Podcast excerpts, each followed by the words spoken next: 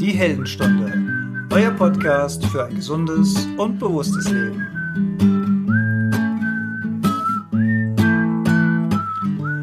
Herzlich willkommen zur Heldenstunde. Es begrüßt dich dein Gastgeber Alexander Metzler. Schön, dass du wieder dabei bist. Heute haben wir uns was Besonderes einfallen lassen, denn die Musik, die ihr gerade hört, ist live.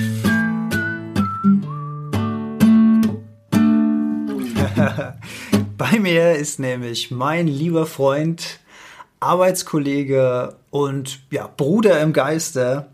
Er ist Musiker, bekannt unter dem Projekt Hollebay meets Kawabanga.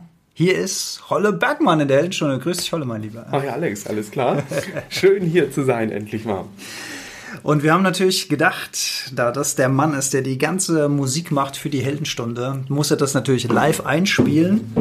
Das können wir uns natürlich nicht nehmen lassen. Schön, dass du da bist, auch wenn wir heute ein relativ ernstes Thema haben. Es geht nämlich um das Thema Klimaangst. Und wir beide, lieber Holle, wir sind Arbeitskollegen. Wir verbringen viele, viele äh, Mittagspausen zusammen, gehen oft danach noch spazieren, eine Runde an die frische Luft. Und wir kommen oft ins Philosophieren und das hat uns zu der Idee gebracht, mal einen Podcast aufzunehmen zum Thema Klimaangst, weil das sind ja schon zwei starke Sachen, nämlich einmal Klimachange, Klimawandel und das Gefühl der Angst davor.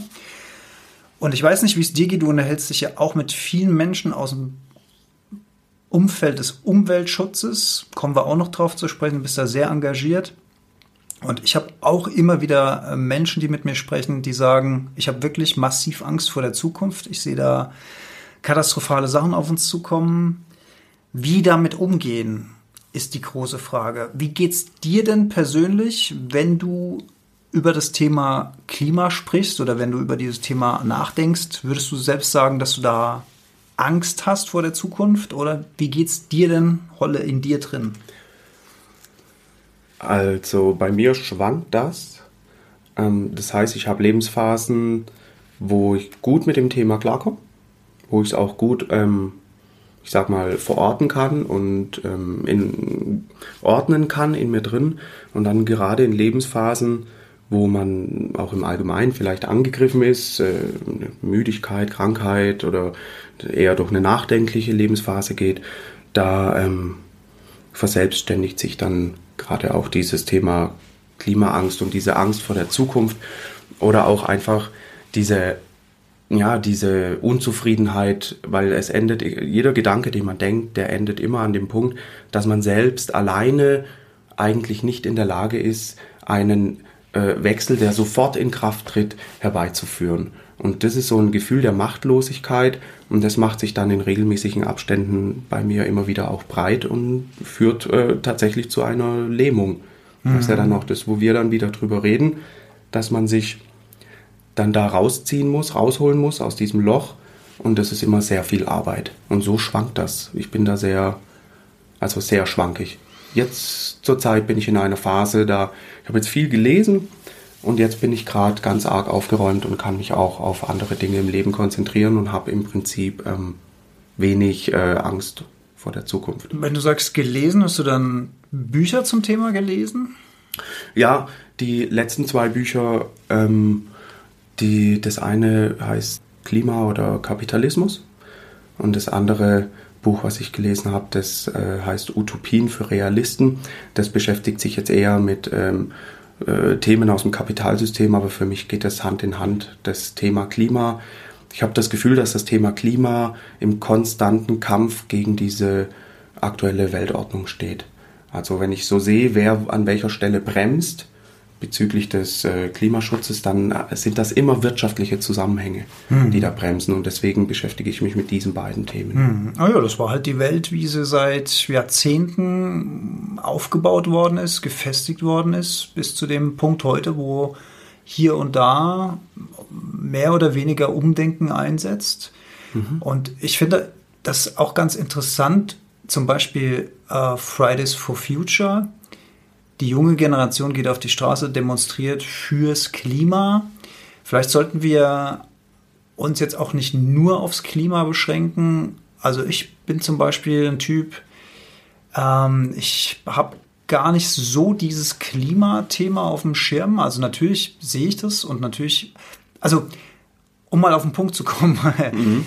Angst ist ja immer was, was erzeugt wird durch etwas Schwammiges, was in der Zukunft kommen könnte, eventuell. Äh, richtig, ja. Und jetzt gibt es ja zu jedem Thema auch immer zwei Lager. Das gucke ich mir ja auch immer gern an. Du hast, äh, du hast Wissenschaftler, dann musst du immer gucken, was sagen die. Dann sagt dir der eine einen super Vortrag und du sagst, ach super, wir haben überhaupt kein Problem im Klima. Und dann hörst du den nächsten und hörst den und der hat auch tausend Beweise dafür, dass die absolute Katastrophe äh, auf uns zurollt und dass wir alle schon verloren sind. So, und ähm, ich versuche mich da immer ein bisschen dran zu orientieren, was nehme ich wahr. Also was glaube ich denn selbst, was sehe ich denn mit meinen eigenen Augen? Ne? Mhm.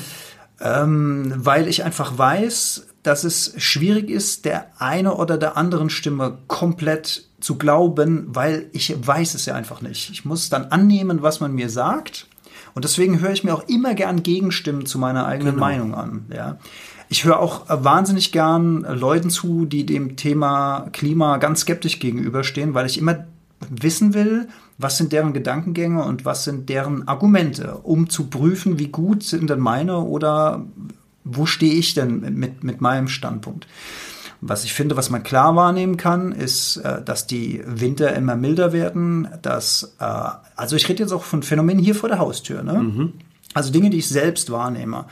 Äh, dass Starkregen zugenommen hat, dass gut Stürme hatten wir schon immer. Ähm, und weltweit finde ich eine signifikante Zunahme von krassen Feuern. Also wir hatten schon immer krasse Waldbrände, das weiß ich auch als Kind schon, dass mhm. man mal gehört hat, okay, in Frankreich brennt oder in Portugal brennt der Wald oder so. Aber diese Megabrände, die alles platt machen, das scheint ein neues Phänomen zu sein. Ähm, aber gut, jetzt brennt es hier nicht vor der Haustür, aber das, das kriegt man halt über die Medien mit. Ähm, also man merkt einfach Veränderungen. Wir haben noch nicht eine Flocke Schnee gehabt äh, in diesem Winter. Die Sommer sind durchgehend sehr, sehr warm finde mhm. ich. Also auch da ist eine Tendenz vor der eigenen Haustür festzustellen. Also wir haben offenbar eine Veränderung. Das müssen wir erstmal akzeptieren.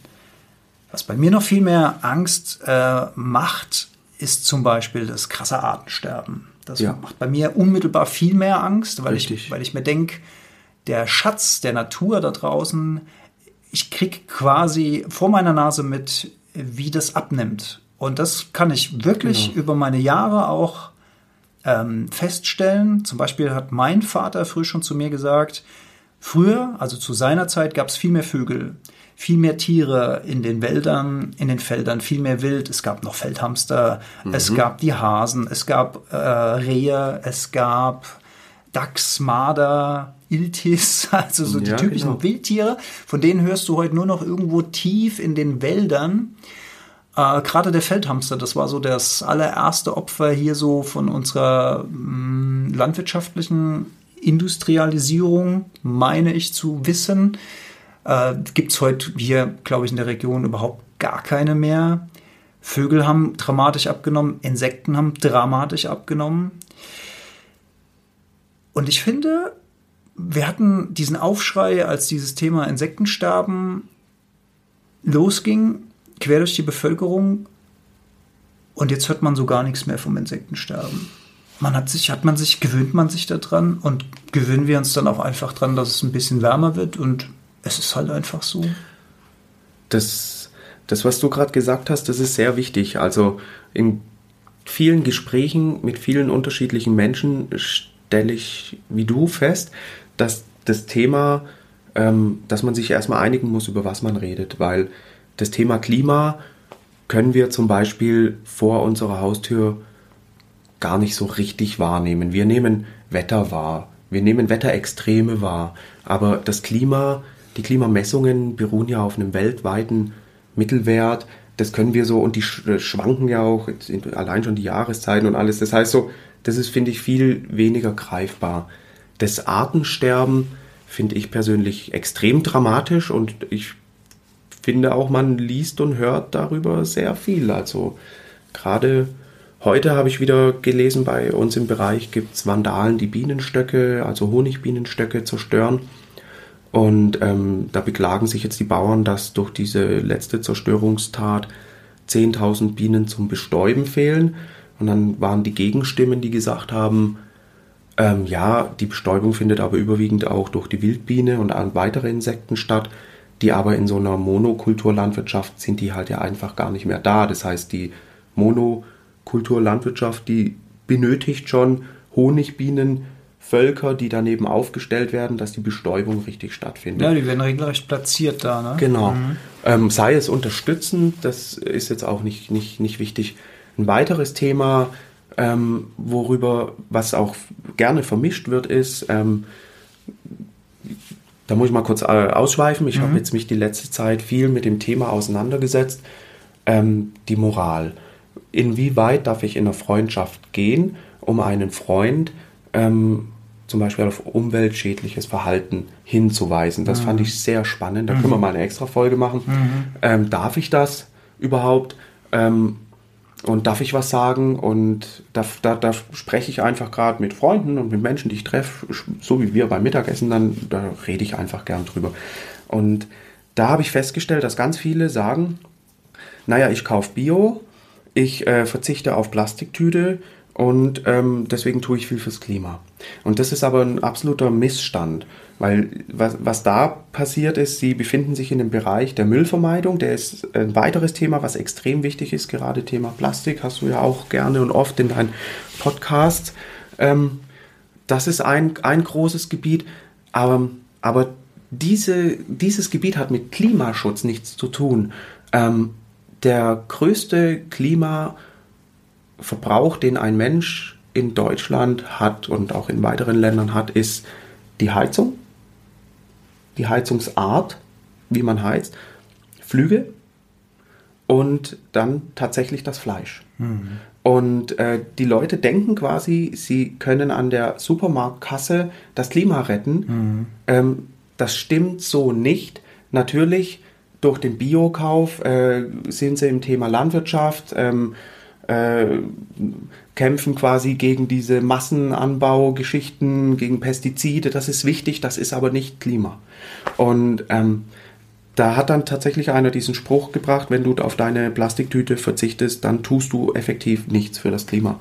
Und das, das hat mich berührt, das hat mich wütend gemacht, da habe ich mich angegriffen gefühlt und dann in diese Richtung recherchiert und habe am Ende festgestellt, der im ersten Moment für mich war das eine Art Leugner, ne, Schlechtredner. Mhm. Er hat recht. Mhm.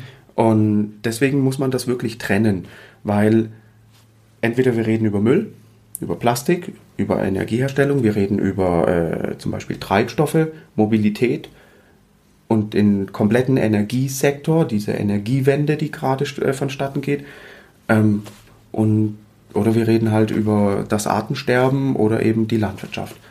Das ist so ganz, äh, das muss man aufdröseln. Ja. Aber hinten dran, hinter all diesen Themen, die du jetzt genannt hast, steht doch eigentlich die Erkenntnis oder das Bewusstsein, dass wir offenbar in einer Art und Weise mit unserer Erde umgehen, die unsere Erde nicht gut tut. Und der eine oder andere hat vielleicht auch schon den Gedanken gehabt, dass es vielleicht am Ende auch nicht so geil für den Menschen ist, wenn es unserem Planeten nicht so gut geht, um es mal ganz einfach auszudrücken. Vielen Dank. Ja, ja also das, das, das, ist doch wirklich der Kern der Sache und ich genau. bin für jeden auch dankbar, wenn er meint, mit seiner gesparten Plastiktüte was zum Klima zu tun, denn im Endeffekt vermeidet er damit Plastik und vermeidet genau. damit Abfall und auch die Plastiktüte muss irgendwo produziert werden und auch die Produktion setzt irgendein Gramm CO2 an irgendeiner Stelle frei. Also von daher ähm, mir ist es ehrlich gesagt scheißegal, aus was für Motiv Menschen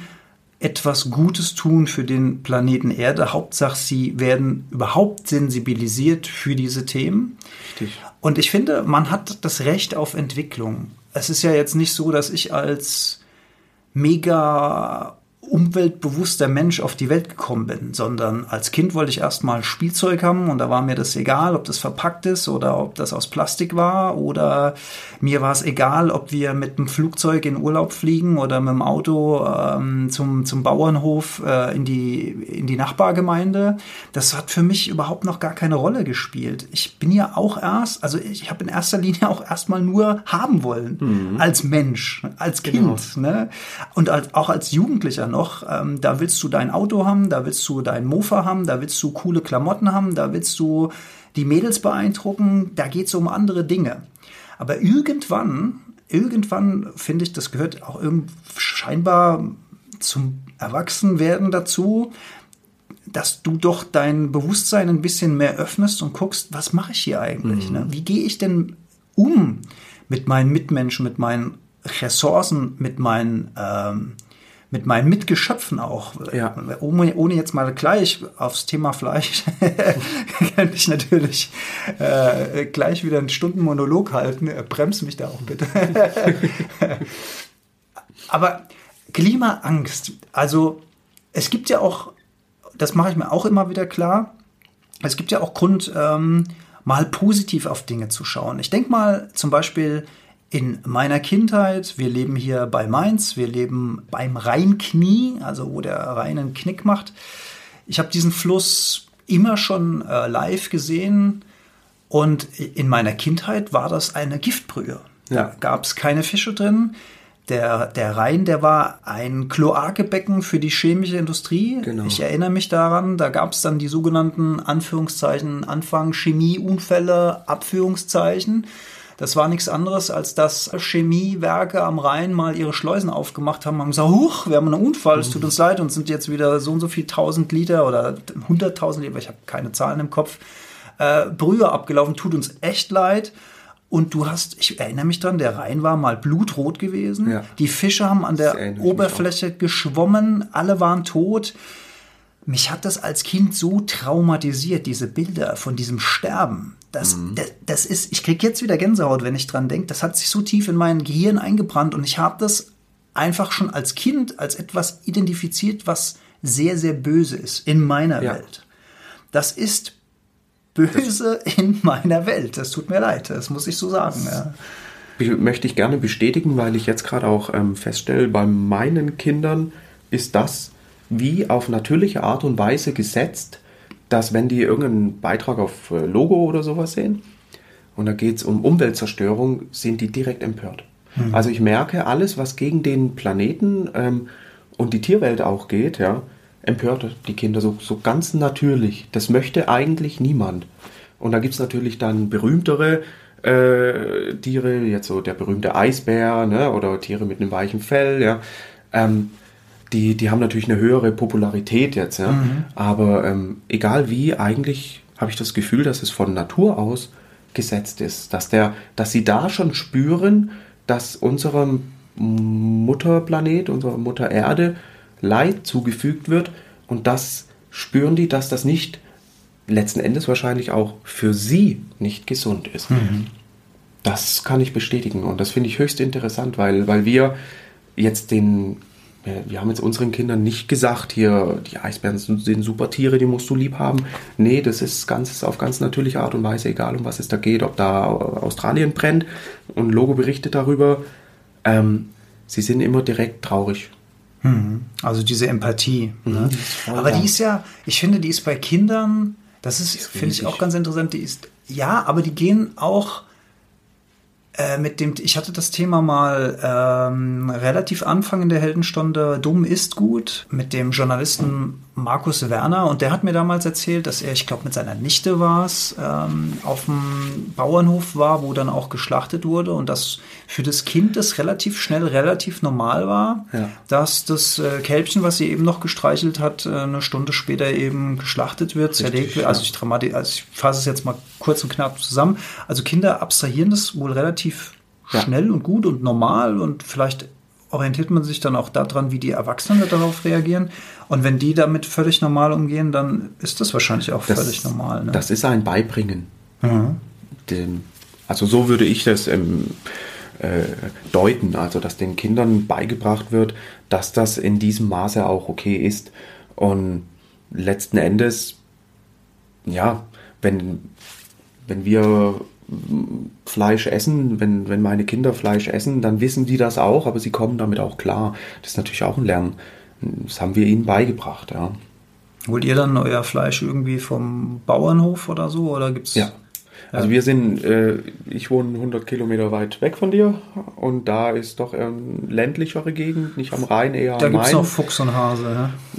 Die gibt es hier nicht mehr so richtig. Da gibt es den Bauernverband und Jäger ähm, und äh, da gibt es natürlich dementsprechend viele Hofläden und ähm, wir, sind, wir haben so eine Kiste, eine Gemüsekiste und ähm, meine Frau und ich, wir kaufen jetzt für uns zum Beispiel kein Fleisch, ähm, aber die Kinder kriegen dann halt Fleisch. Mhm. So meine Frau und ich brauchen es einfach auch nicht mehr. Ich bin ja mal gespannt, wie sich das mit dieser Fridays for Future Bewegung da ähm, weiterentwickelt. Denn natürlich ist es auch für mich als ältere Generation, wie sich das anhört, ja. es, ist eine, es ist eine Hoffnung, dass da eine Generation kommt mit einem viel größeren Umweltbewusstsein ja. und Umweltschutzbewusstsein, als wir es noch waren. Aber was ich da halt auch so spannend finde, ist, wie entwickelt sich das weiter? Ne? Also sind sie denn wirklich dann auch bereit, in der Konsequenz einen anderen Lifestyle zu fahren, als wir das noch in unseren jüngeren Jahren getan haben. Also sprich, ich habe ja vorhin gesagt, man, erst will man mal konsumieren. Sobald man Geld mhm. verdient, gibt man das aus und dann kauft man sich irgendeinen Scheiß dafür. Und wir wollen ja auch alle ein Handy haben und wir wollen ja auch in Urlaub Richtig. fliegen und wir wollen, also ich will, ich will ja ganz klar sagen, wir sind ja, das klebt ja auch an unseren Händen all das. Vielleicht haben wir heute ein bisschen mehr Ahnung und ein bisschen mehr Bewusstsein dafür, aber ich bin früher auch eins, zweimal im Jahr in Urlaub geflogen und das war einfach normal. Das wurde überhaupt nicht in Frage gestellt. Richtig. Und auch da war ja schon klar, dass irgendwas aus den Triebwerken rauskommt. Da hatten wir jetzt noch nicht keine Klimadebatte, aber auch da war ja klar, da kommt irgendwas aus den Triebwerken raus, was nicht besonders toll ist und so weiter. Aber da hat man sich einfach überhaupt gar keine Gedanken drum gemacht. Da war auch noch alles viel mehr intakt. Und heute äh, man hat das Gefühl, was wahrscheinlich am Ende auch zu dieser Klima Angst, wenn man es so benamen möchte, führt. Man bekommt natürlich auf der einen Seite medial mehr mit als früher, mhm. ähm, dann viel globaler bekommt man Dinge mit, aber es ist halt auch schon erschreckend, wenn man plötzlich sieht, dass die Meere überfischt sind, Müll drin rumschwimmt, so groß, dass man sich fast nicht mehr vorstellen kann. Ja, wir sehen das jetzt, aber es gab doch auch Leute schon in den 60ern, in den 70ern, in den 80ern Wissenschaftler, die genau das genau. vorhergesagt haben Richtig. und niemand hat sie gehört. Richtig. Niemand. Aber es, es, ja. wird, es wurde einfach die Schraube immer weiter gezogen und immer weiter gezogen. Genau. Und die Frage ist, sind wir jetzt noch an einem Punkt, wo wir das überhaupt noch irgendwie rückgängig? Weil wie willst du es denn rückgängig machen? Also, wie, wie müssten wir denn unseren Lifestyle ändern, um, um wieder in, in, so ein, in so ein Gleichgewicht zu kommen? Also, da habe ich einen sehr interessanten Artikel von einem Wissenschaftler gelesen, der ähm, hat erzählt, dass wir im Moment in unserem äh, westlichen System, was im Prinzip auf, äh, ich, ich fasse es mal zusammen, unter Marktwirtschaft ähm, zusammengefasst ist. Also das heißt, wir verdienen Geld, wir geben Geld aus, wir konsumieren und wir werfen weg. Und dieses System, hat er gesagt, müssen wir ersetzen durch ein Cradle-to-Cradle. Ein, das habe ich auch gelesen. Also auch Den. Artikel habe ich auch gelesen. Genau, ja. durch dieses Prinzip. Ja. Und da hat er recht. Mhm. Weil wenn man nämlich mal die Konsumpyramide, die jetzt zum Beispiel Greenpeace äh, und weitere Organisationen rausgibt, mal studiert, dann das geht ja los mit der ersten Frage, ähm, kann ich es gebraucht kaufen? Weiß jetzt nicht genau, wie es ist, aber kann ich es gebraucht kaufen? Kann ich es leihen? Brauche ich es wirklich? So, und ein, ganz unten ist eine Frage, da habe ich mir jetzt angefangen, selbst die zu stellen. Das habe ich jetzt gelernt erst. Ähm, und die finde ich hochinteressant, nämlich, wie wird es, was ich konsumiere, ähm, entsorgt? Muss ich es wegschmeißen? Muss es verbrannt werden? Ist es kompostierbar? Hinterlässt es ähm, Elektroschrott, hinterlässt es. Ne? Und wenn man diese Frage stellt und jetzt in einem Laden steht und man hat zum Beispiel einen Luftballon mit einer LED drin, kann man an, kann man durch einen Faden ziehen, dann leuchtet die LED, den Luftballon bläst man auf, das Kind freut sich für einen Geburtstag. Ne?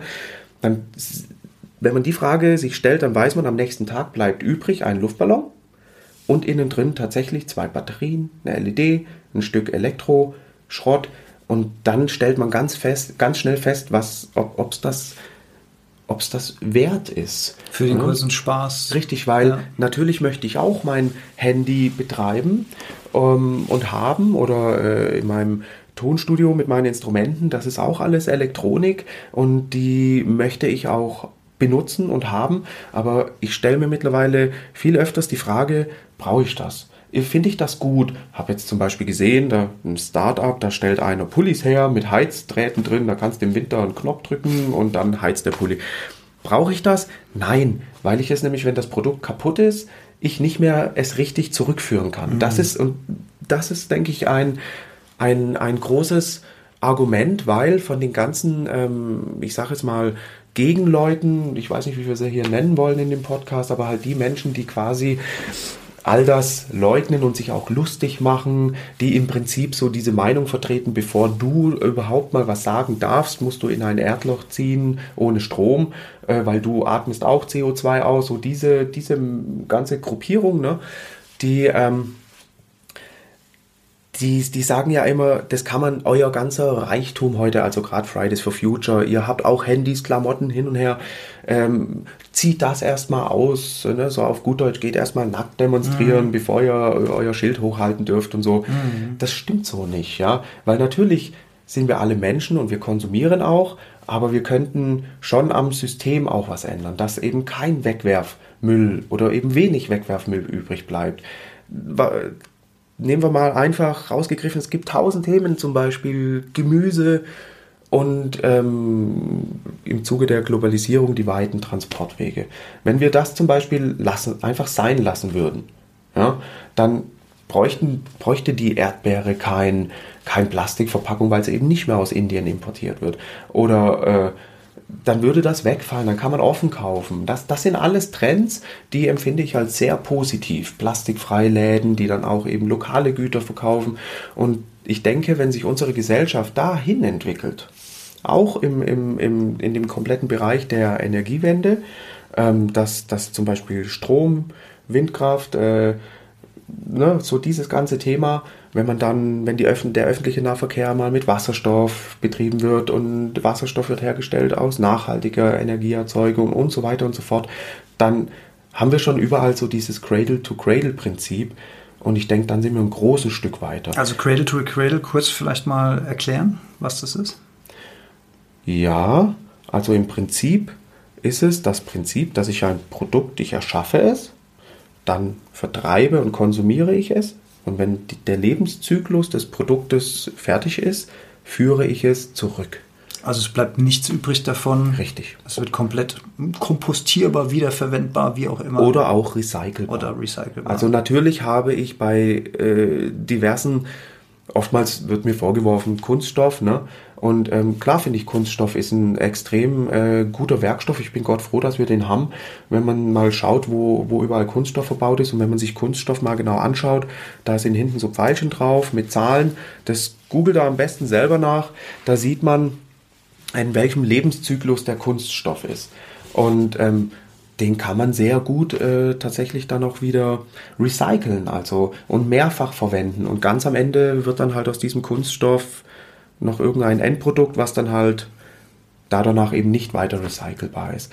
Aber das ist, ne, das ist auch schon, das, was mich eigentlich stört, um es mal unterm Strich zusammenzufassen, ist einfach diese, dieses Billigprinzip, das Kaufen und dann einfach gedankenlos Mülltonne auf, rein, Mülltonne zu. Aus den Augen, aus dem Sinn. Ja, und so muss ich sagen, bin ich groß geworden. Sind wir groß geworden. Das ist interessant. Das ne? ist interessant, dass du das sagst, weil wir waren ja wirklich auch jahrelang der Meinung, wenn wir nur den Müll richtig trennen, genau. haben wir gar kein Problem. genau. Also ich habe das wirklich gedacht. Ich auch. Eine Zeit lang, bis mir mal klar geworden ist, okay, das Plastik, was da in der gelben Tonne, äh, das wird gar nicht alles recycelt genau. und so weiter. Das wird verbrannt oder es wird irgendwo nach Asien verschifft. Ja. Also was ist denn das für eine Scheiße, als ich das mal, aber das hat lang gedauert, das mal zu verstehen, weil irgendwann habe ich mal oder habe ich mir halt mal erzählen lassen, dass ja, wenn du alles schön dein Müll trennst und so weiter, dann ist das schon alles fein. Deutschland ist schön grün, wir kümmern uns um alles, mach dir mal keine Sorgen. Das habe ich wirklich mal geglaubt. Auch, und ja. äh, das ist, das war auch so ein Schritt aus der Matrix raus, das zu erkennen hin, dieser Moment, wo du so denkst, so, hä, sag mal, wie konnte ich, wie, wie, wie konnte ich das denn überhaupt glauben? Aber wir glauben so viel. Wir glauben, dass wir zehn verschiedene Waschmittel brauchen, Weichspüler mit dem Duft für das Color. Wir brauchen vier verschiedene Shampoos für die kolorierten Haare, für den Conditioner. Mhm. Äh, dass wir brauchen dann danach die Pflegepackung die Industrie und die Politik Hand in Hand haben uns eine Scheiße erzählt, für die wir, damit wir eben konsumieren. Und ich finde, das ist so ein ganz wichtiger Step aus dieser Welt heraus. Und das hast du ja auch schon richtig gesagt. Ähm, was brauchen wir wirklich? Und ich würde sagen, hm, 70 Prozent von dem Kram den wir früher mal gedacht haben zu brauchen oder den wir gekauft haben, den brauchen wir nicht. Der kann weg. Den ja. brauchen wir nicht. Und den müssen wir auch nicht kaufen. Du hast noch ein schönes Beispiel mit, diesem, mit, dieser, mit diesen Erdbeeren aus Indien zum Beispiel. Das ist ein Gewöhnungsprozess gewesen, dass auf einmal, ich weiß noch, es gab mal die Tante Emma-Läden auf dem Dorf, bei mir hier auch.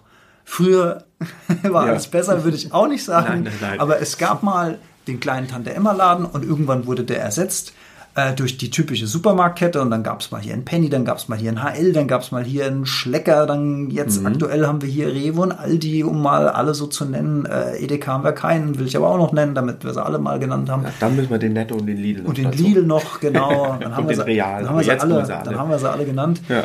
Äh, wahrscheinlich am Ende des Tages sowieso alles irgendwie das gleiche Ding hinten dran oder keine Ahnung, schätze ich mal. Ähm, ähm, und das Produktangebot wurde größer und größer und größer und vielfältiger und vielfältiger und exotischer und billiger und billiger.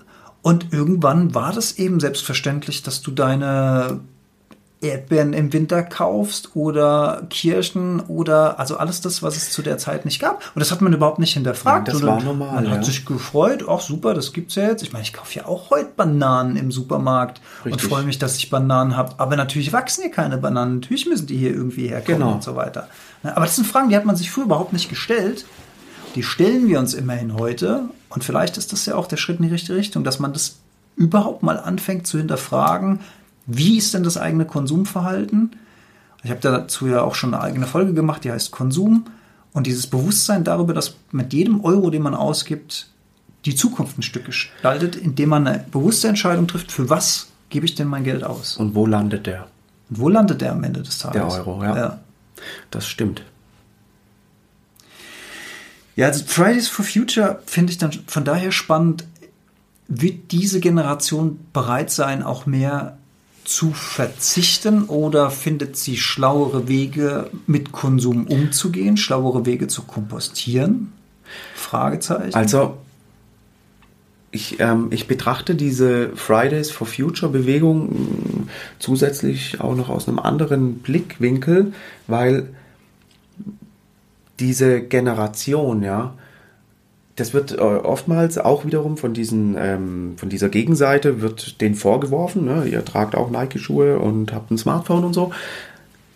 Aber eigentlich kann man da noch sagen, es geht um was ganz anderes, weil diese Generation, die lernt jetzt von ganz klein auf, ähm, die demokratischen Mittel zu nutzen und auf die Straße zu gehen und zu demonstrieren.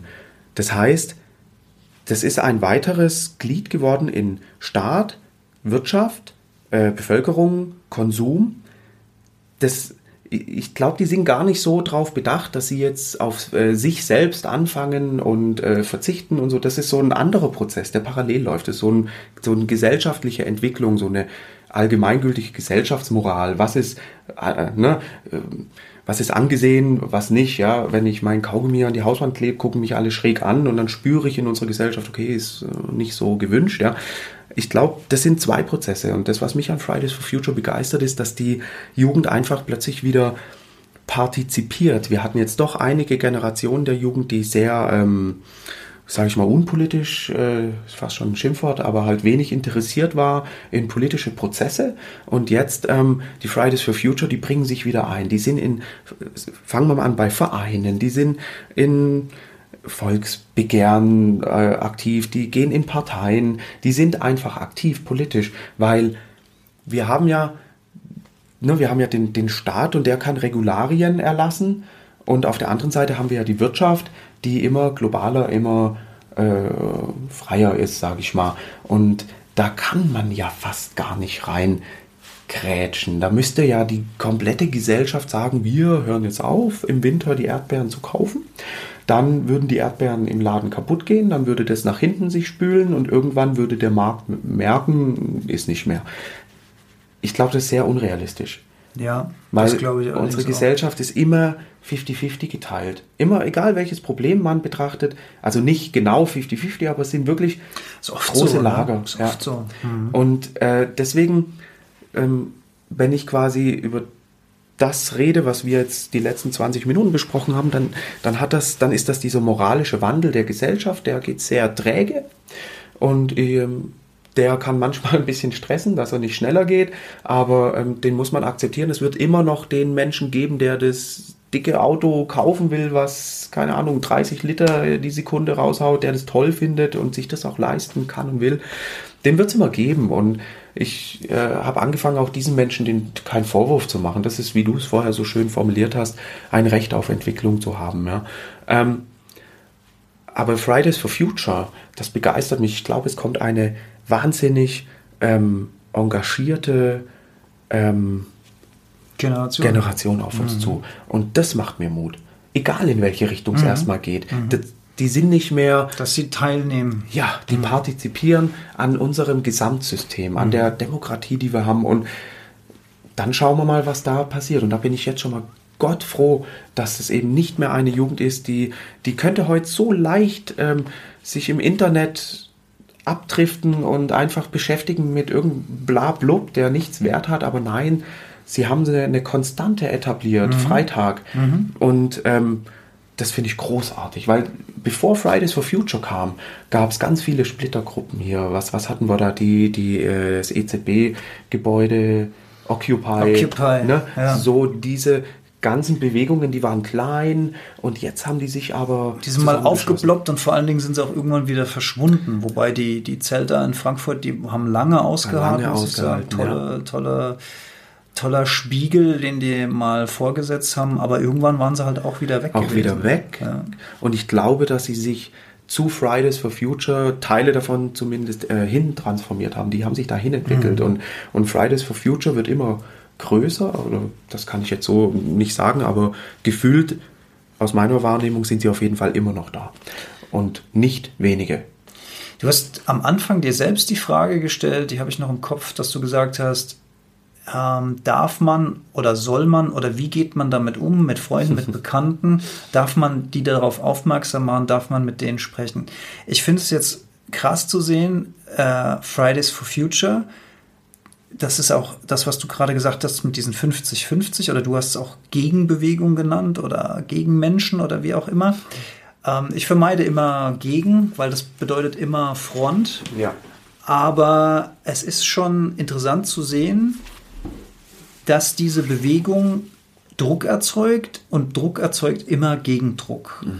Das heißt, es gibt, Richtig. es gibt viele Menschen und deswegen höre ich mir auch immer gerne Argumente von andersdenkenden Menschen an, damit ich verstehe, wie die ticken. Genau. Weil ähm, es gibt einfach viele Leute, die fühlen sich in ihrer Art zu leben angegriffen.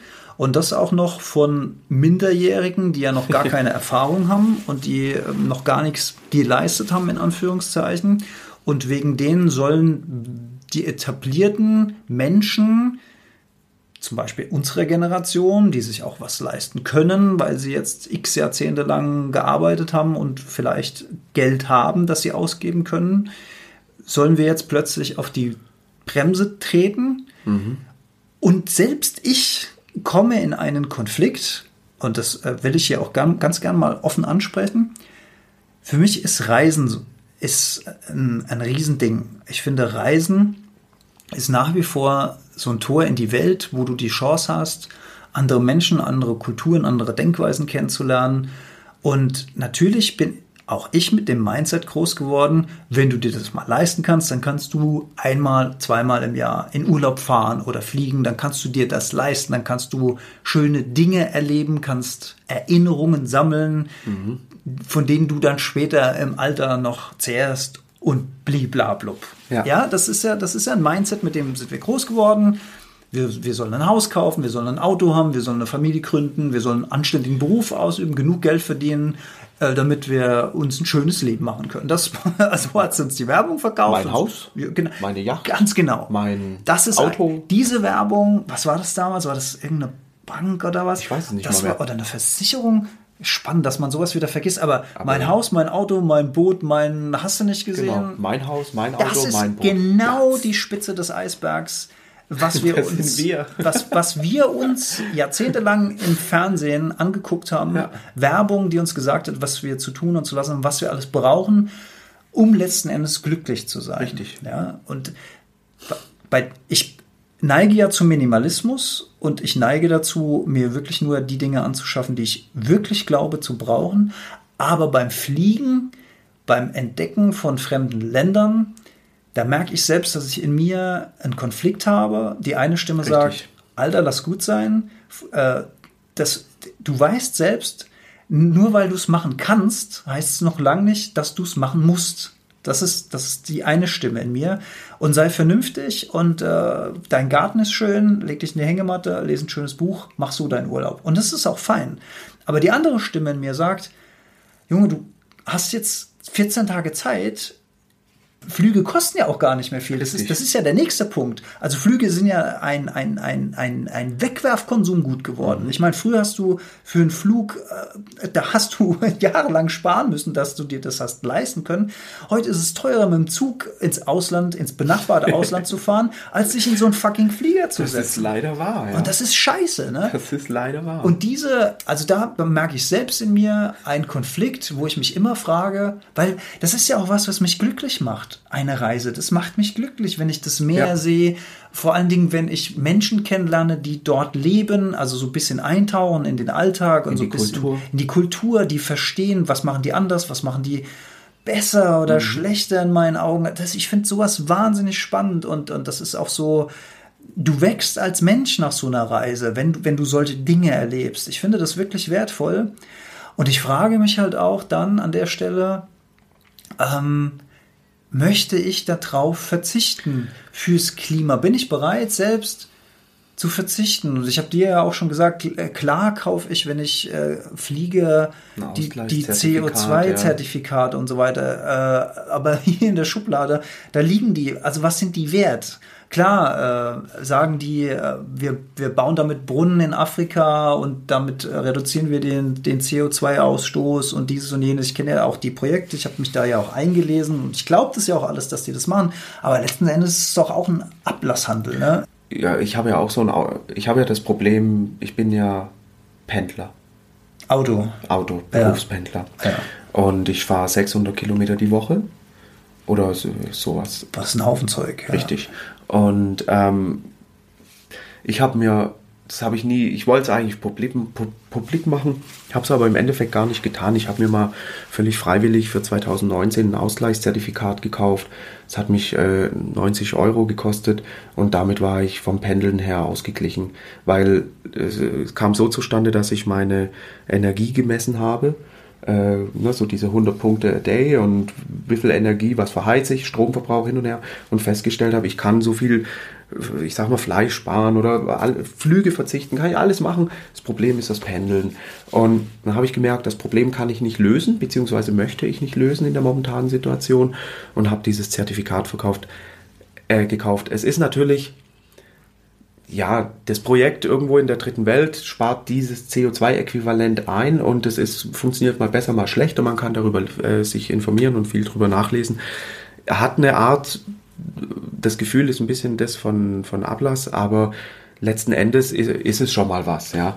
Ähm, ich würde es einfach, also ich würde es, wer sich leisten kann, kauft es einfach mit. Im Moment, so wie die Welt im Moment geht es, ob es in 20 Jahren noch Sinn ergibt, wenn die Projekte auch in, der, in anderen Ländern teurer werden und so, das, das sei mal dahingestellt.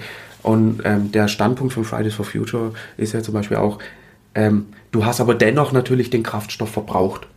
Und das ist eben natürlich keine Lösung, das wissen wir, aber ähm, so, ich habe das in der momentanen Lebenssituation schon auch als äh, was Gutes. Wenn man sich leisten kann, sollte man das tun. Warum denn nicht? Ja? das, was du gesagt hast mit dem Reisen, ist übrigens genau der Punkt, den ich in Gesprächen mit jetzt überwiegend auch Freunden, mal mehr und mal weniger interessierte Freunde, immer gemerkt habe, sobald ich, ich habe versucht, den Punkt rauszufinden, wo bei ihnen Schmerzen entstehen. Ja. Und das war immer in den meisten Fällen das Reisen. Mhm. Und ähm, ich habe direkt, weil ich gemerkt habe, dass ich in meiner Freundschaft so eine Art rote Linie überschritten habe. Ich habe ihm quasi gesagt, moralisch, könnte es nicht sein, dass du durch, durch deine Flugreisen im Jahr vielleicht massiv mehr Energie verbrauchst als ein Planet, der dir so quasi gesehen zustehen würde, wenn man das so sagen darf. Und da habe ich gemerkt, ich überschreite eine rote Linie. Und ich habe auch äh, von Freunden gehört, die gesagt haben, nee, also hier hört's auf. Ähm, und dann äh, muss ich immer direkt äh, Fakten hinterher feuern, um das wieder zu entkräften, weil ähm, es sind zum Beispiel überwiegend die Inlandsflüge, die äh, die wirklich assig eigentlich absolut nicht, die absurd sind. Also es wäre vor allem im Inland ein also leichtes, das Schienensystem. Die, auf die Idee würde ich auch wirklich nicht kommen. Richtig. Und da gibt es ja eben gerade Berufstätige, die pendeln per Flugzeug und sowas. Das ist natürlich völlig absurd. Und die Auslandsflüge, die sind da gar nicht so schlimm. Das, das heißt, ich habe das auch für mich so verortet. Man kann auch schon ins Ausland fliegen. Ich habe mich jetzt mit einer unterhalten, die einen, sie bezeichnet sich selbst als Globe Trotter. Die hat gesagt, sie möchte auf ihre Flüge nicht verzichten. Die ist viel im asiatischen Raum unterwegs, taucht da aber auch in die Kultur ein. Und ähm, ja, wenn ich jetzt andere Beispiele mal nehme, dass Menschen für sechs Tage all-inclusive sich in irgendein weit entferntes Land machen, da stelle ich mir dann natürlich wieder die Frage, im Moment lohnt sich das? Hm. Denn, und äh, bei der Frage stehe ich jetzt, da habe ich für mich auch noch keine Antwort gefunden, das ist so der aktuelle Stand. Da können wir uns gerne mal später treffen und das weiter erörtern. Ähm, ich möchte da aber noch was ins Rennen werfen, weil ja, Fliegen und Reisen tut weh. Inwieweit bin ich bereit, es aufzugeben? Aber es kam mir jetzt, ist gar nicht lang her, eine Studie raus, die gesagt hat, ein ebenso großer Energieverbrauch wie die Mobilität ist ja das Internet. Und da habe ich eine schöne Metapher im Kopf, ja. Mein Katzenvideo, was ich mir quasi auf Twitter, Insta, Facebook reinziehe, das ist tatsächlich, das, das verbraucht viel Energie. Ist es denn notwendig, dass wir Mediatheken etablieren, die 24-7 Filme per Download anbieten zum Beispiel? Das verbraucht, das sind ja, das ist den Leuten gar nicht bewusst, das mhm. ist das Internet, die gehen ins Smartphone, ja. Das, das Thema ja. taucht noch gar nicht so auf dem Bewusstsein auf, das wie jetzt zum Beispiel Fliegen richtig. oder Fleisch oder das, das ist, glaube ich, mit, äh, das ist, glaube ich, an Nummer vier der, der weltweiten CO2-Geschichten. Aber da habe ich auch eine interessante ja. Überlegung dazu. Ähm, früher gab es im Nachbardorf eine äh, Videothek. Richtig. Wir erinnern Schön. uns an Video, ja, die, die, Älteren von uns kennen das noch, man, man fährt dahin, da gab es verschiedene Abteilungen. Will ich jetzt nicht weiter drüber ein. Man leiht sich also einen Film seiner Wahl aus, bezahlt einen Betrag Mark dafür, D-Mark. Man fährt mit dem Auto mit dieser Videokassette wieder nach Hause. Man guckt diesen Film und man bringt möglichst am nächsten Tag, sonst gab es nämlich Verzugszinsen Kosten, sozusagen, genau. ja, bringt man diese Videokassette wieder zurück. So, jetzt muss natürlich diese Videokassette produziert werden. Jetzt muss diese Videokassette in die Mediathek kommen. Dann müssen diese Hüllen produziert werden, wo du die ausleihst. Mhm. Dann setze ich mich in mein Auto, fahre ins Nachbardorf, äh, leih die aus, guck die zu Hause, fahre die am nächsten Tag wieder hin. Und äh, weil ich mich gerade mit dem Thema Green Internet und sowas mhm. auch relativ intensiv beschäftige, dann habe ich mich gefragt, naja, was ist denn jetzt besser am Ende des Tages? Netflix, wo ich aufs Knöpfchen drücke und stream mir das über Leitung. Und klar habe ich irgendwo irgendwelche äh, Hoster stehen, wo Maschinen laufen, Strom verbrauchen, die gekühlt werden müssen. Bestenfalls mit Ökostrom natürlich, also grünem Strom. Oder war es früher besser, wo man sich in sein Auto gesetzt hat und mechanisch, also weißt du, was ich meine? Ich weiß. Und Sobald man ans Konsumieren geht, hast du irgendwo am Ende des Tages irgendwas an dir dran kleben. Richtig. Ja. Und da muss man sich auch bewusst machen. Wir sind alle Mensch.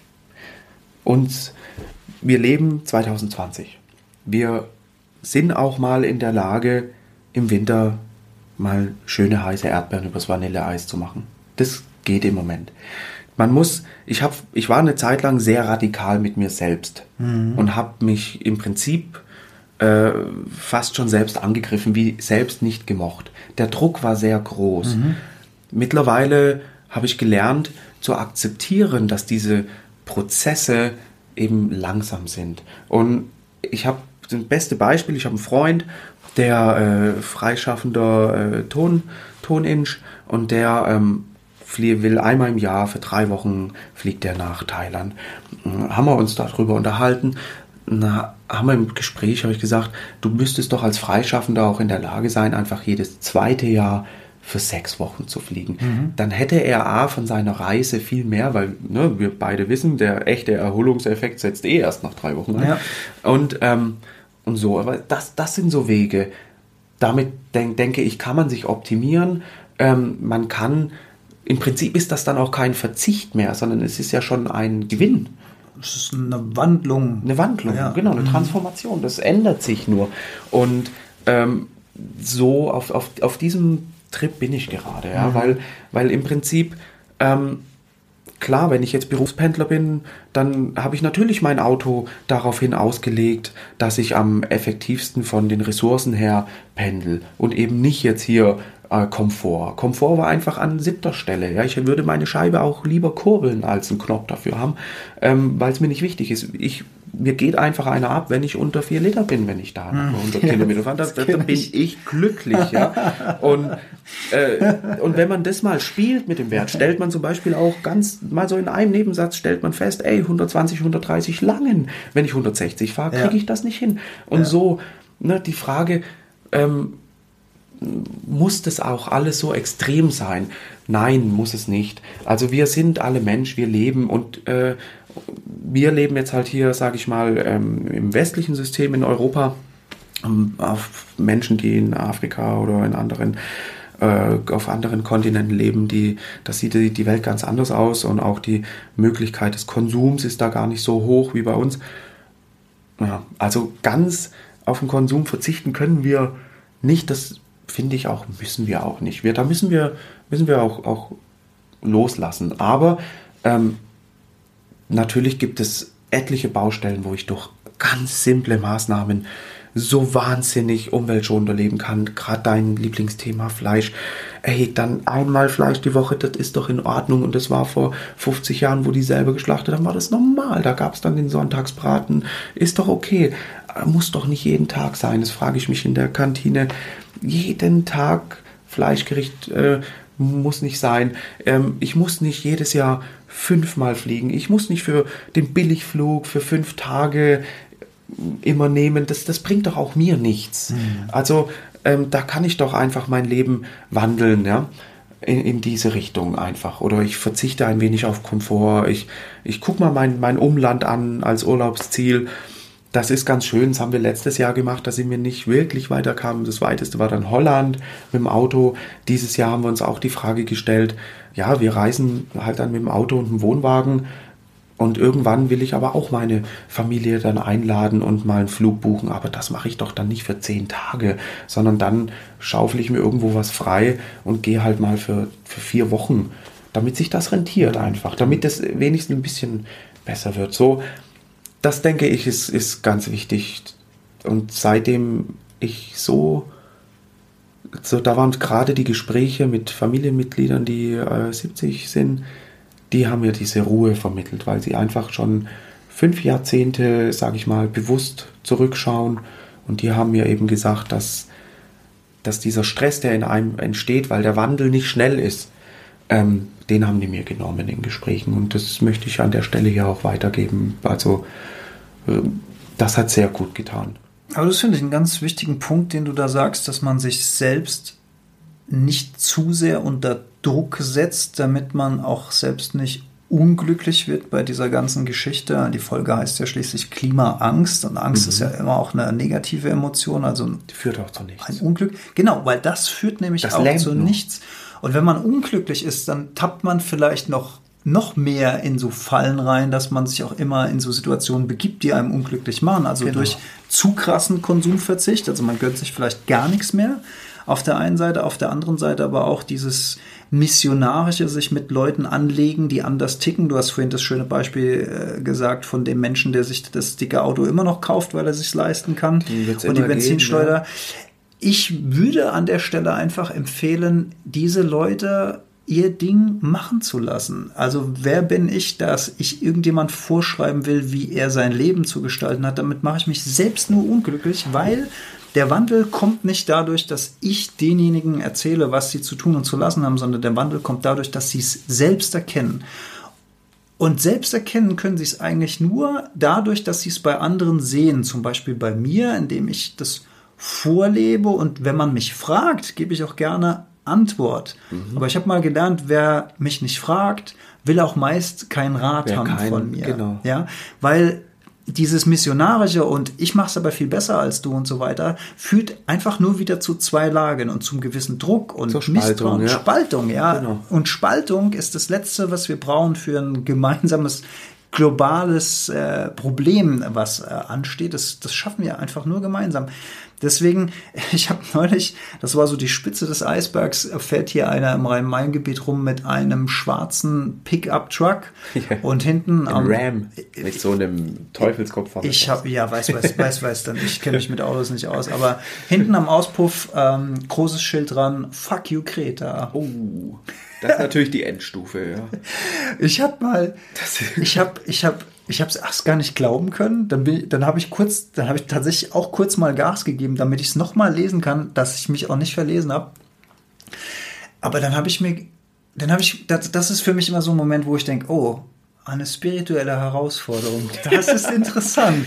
Da, da, da triggert gerade was in mir. Was ist das denn? Das ist ja spannend. Da passiert was in ja. mir. Das ist wie der Typ, der damals, wo du am, am Fluss lagst, die Kippenstummel einfach ans Ufer geworfen ja. hat. Der war auch eine spirituelle ah, das, Herausforderung das, das war, Die war genauso spirituell. ja.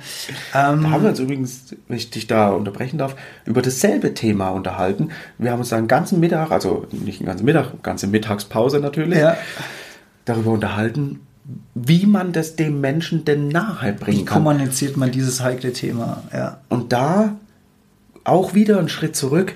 Man darf auch seinen Freunden und auch mal seinen Mitmenschen das auch gerne spiegeln. Auf freundliche Art und Weise darf man sagen, ich finde, äh, hör doch mal auf, bitte oder, oder kauf dir doch lieber, bei, bei mir im Büro war das so gerade, benutzt doch lieber den Mehrwegbecher als jeden Tag einen Pappbecher mit Plastikdeckel, den du 100 Meter von A nach B trägst und hier jeden Tag runter mhm. in Müll wirst. Ich finde, ich bin schon der Meinung mittlerweile, das darf man und das muss man auch. Mhm. Man darf spiegeln, aber nicht missionieren. Und das ist ein ganz schmaler Grad. Ich finde das extrem spannend, das Thema, aber das ist... Ja ein eigenes Thema für sich. Es kommt auch immer auf die Art und Weise der Kommunikation an. Äh, man sollte immer versuchen, ein gemeinsames Ziel zu definieren, genau. an, an was alle ein Interesse haben. Und, und wenn man jetzt nicht völlig gehirnamputiert ist, dann hat man immer auch ein Interesse daran, dass die Umwelt nicht verschmutzt wird. Also wenn man wirklich ein Umweltverschmutzer ist im Sinne von, ich finde es geil, meine Kippen ja. irgendwo hinzuschmeißen oder mein, Erd, mein, mein Altöl irgendwo auszukippen, weil mir das alles scheißegal ist, dann kann ich auch nicht helfen. Ja. dann, dann, ist es halt so. Aber normalerweise, wenn man, wenn man freundlich und nett, dann hat man immer den gemeinsamen Nenner, dass man doch eigentlich will, dass es der Welt ein bisschen besser geht, dass es dass die Umwelt sauber ist und dass wir uns in einer, in einer gesunden Umgebung, das vielleicht, das vielleicht ist, ist so die gemeinsame Basis, eine, eine, eine gemeinsame, gesunde, Ah, ja, vielleicht auch nicht, ich weiß es nicht. Also ich gehe da jetzt gerade stark von mir aus, aber vielleicht ist es Leuten auch wirklich scheißegal manchmal, ich weiß es da, nicht. Da habe ich ja. gerade, wir waren vor einer Woche im Kino das, äh, wie heißt der Film? Oh, ich kann es nicht genau zitieren, die, die, geheime Sprache der Bäume. Ah, Peter, von äh, ähm, Peter Wohleben. Wohleben, ja, genau. Und da ist ein Zitat drin, was mir schwer äh, zu denken gegeben hat, weil ich dachte eigentlich immer, dass ich so, ganz früher war ich eher so Mensch halt pö. Da halte ich nicht viel von so. Natur, Umwelt, yeah. War ich früher auch, ja. Ne? Mhm. Also in jungen Jahren ist wirklich lang her. Ja. Und ähm, der hat aber gesagt, ja, der Natur ist es egal, was wir machen. Und in dem Fall war es bei ihm der Superorganismus Wald. Ja. Mhm. Dem Superorganismus Wald ist es wurscht letzten Endes. Der regeneriert sich immer. Mhm. Wir können den jetzt abholzen und äh, neu pflanzen, dann zerstören wir den Superorganismus, weil wir es nicht checken, nicht richtig machen. Ähm, aber wenn wir quasi sagen, ab, ab äh, seit gestern verschwunden wären, dann würde der Wald aber auch wieder kommen. Ja. Der würde kommen.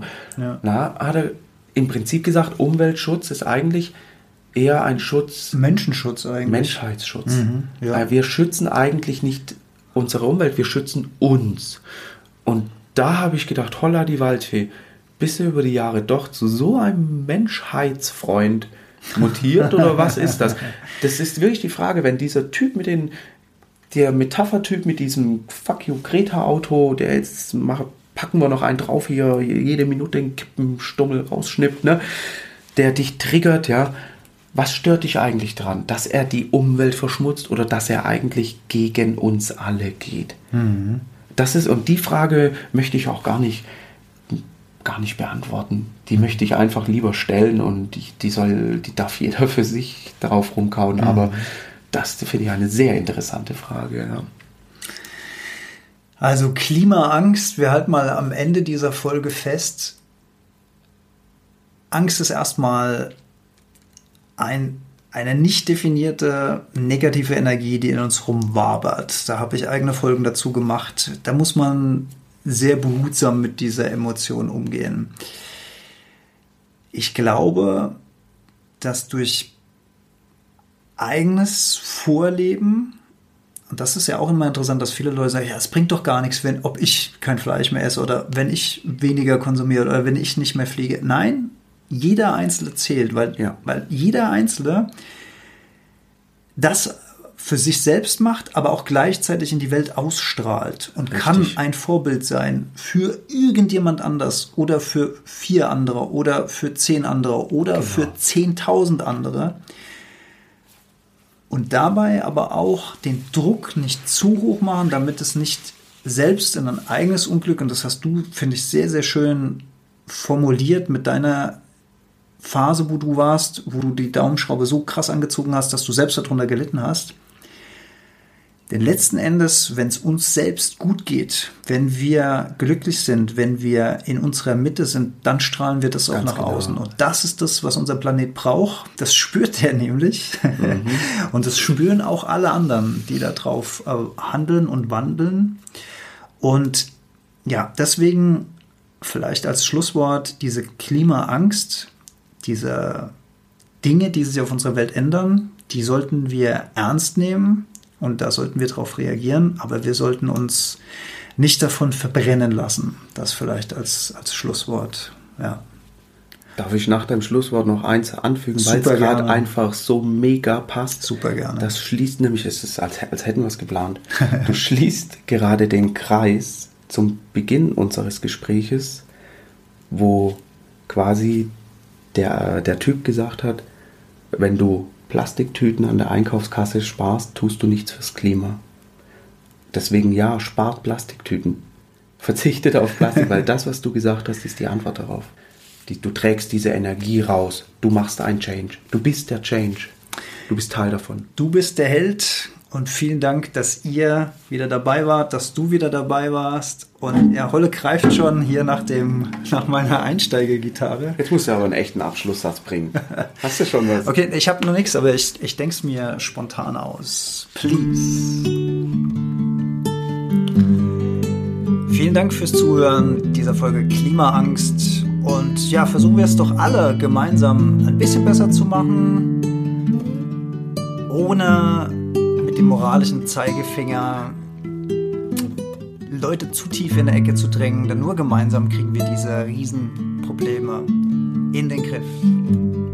Vielen Dank fürs Zuhören und bis zum nächsten Mal. Das ist live, Baby.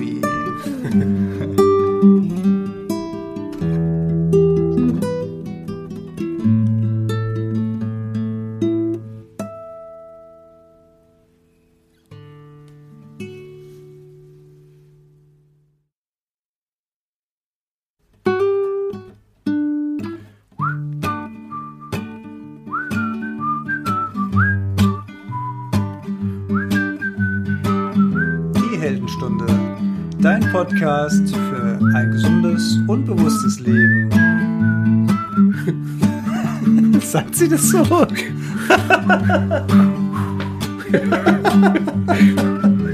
Das müssen wir wohl nochmal machen. Was, was sagt denn die Olli am Anfang? Die Heldenstunde, euer Podcast für ein gesundes und bewusstes Leben, das sagt sie. Ist aber auf jeden Fall auch äh, charmant, wenn man merkt, dass es live war quasi.